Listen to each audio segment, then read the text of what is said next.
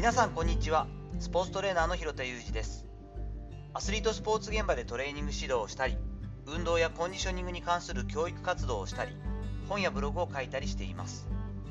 本日は大人になってからが本当に継続する勉強のスタートというお話をしていこうと思っています。我が家では現在高3の長女が大学受験の真っ只中です。共通テスト終わったところそして自己採点も終わり思った以上に難しかった教科が多かったということもあり比較的うちの長女にとってはいい傾向というかなんとか死んでしまってないというかですね二次試験に向けてまあ希望が持てるかなという状況でちょっとほっとはしているんですが高校1年の次女に関しては英検2級を受けることとなって一次試験が終了したというのが昨日かなということでぐったり帰ってきたりしていました。とにかく2人ともコツコツと当たり前のように勉強する習慣が身についていて親なんですけれどもなんで自分のところの子供がこんなに勉強するんだろうって不思議でしょうがないですよね。私自身も妻も多分その勉強しなさいといったことはほとんどなくてやはりこれは妻の持っていき方というか子供たちの習慣づくりがとても上手にいってるからなんだろうなと思ったりしています。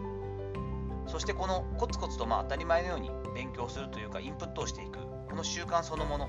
これが尊いし大きな大きな武器になっていくだろうなというふうに感じています。娘たちにもそういったことをよく伝えるんですけれどもやっぱり本当の勉強は大人になってからスタートするからというのが私の考えなんですね。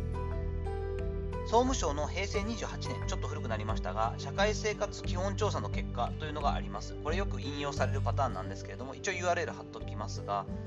社会人その当時の社会人の平均勉強時間は6分。という衝撃のデータがあったりしましたよね。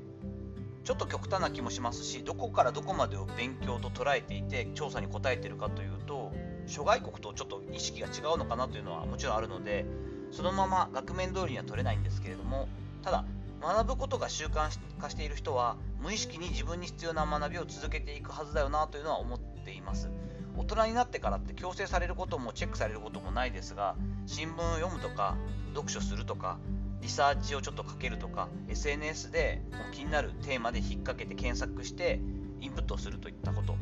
こういったことってすごく、まあ、当たり前にできるかどうかっていうのは違いが大きいですよね。アンテナを日々張って好奇心を持って自発的にインプットを取りに行く人。そしてそうでない人。この違いっていうのはもう福利効果も大きくて年々どんどんそして時代がこの先行くにつれてもっともっと大きくなって格差が広がっていくだろうなというのは感じています。大人になってから渋々ではなくて自然と勉強ができるかどうか、まあ、勉強と捉えるかインプットと捉えるかはまたちょっとニュアンスは変わってくるかもしれませんが才能そのものよりももっともっと大きな要素になるんじゃないかなというのは個人的に感じていたし今もその気持ちに変わりはありません。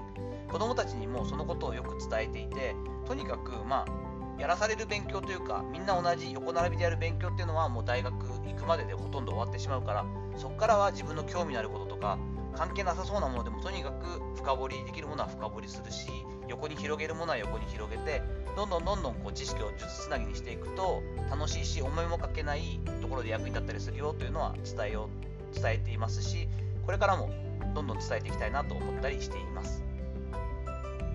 さていかがだったでしょうか？本日は大人になってからが本当に継続する勉強のスタートだと思うよという話をちょっと続けてみました。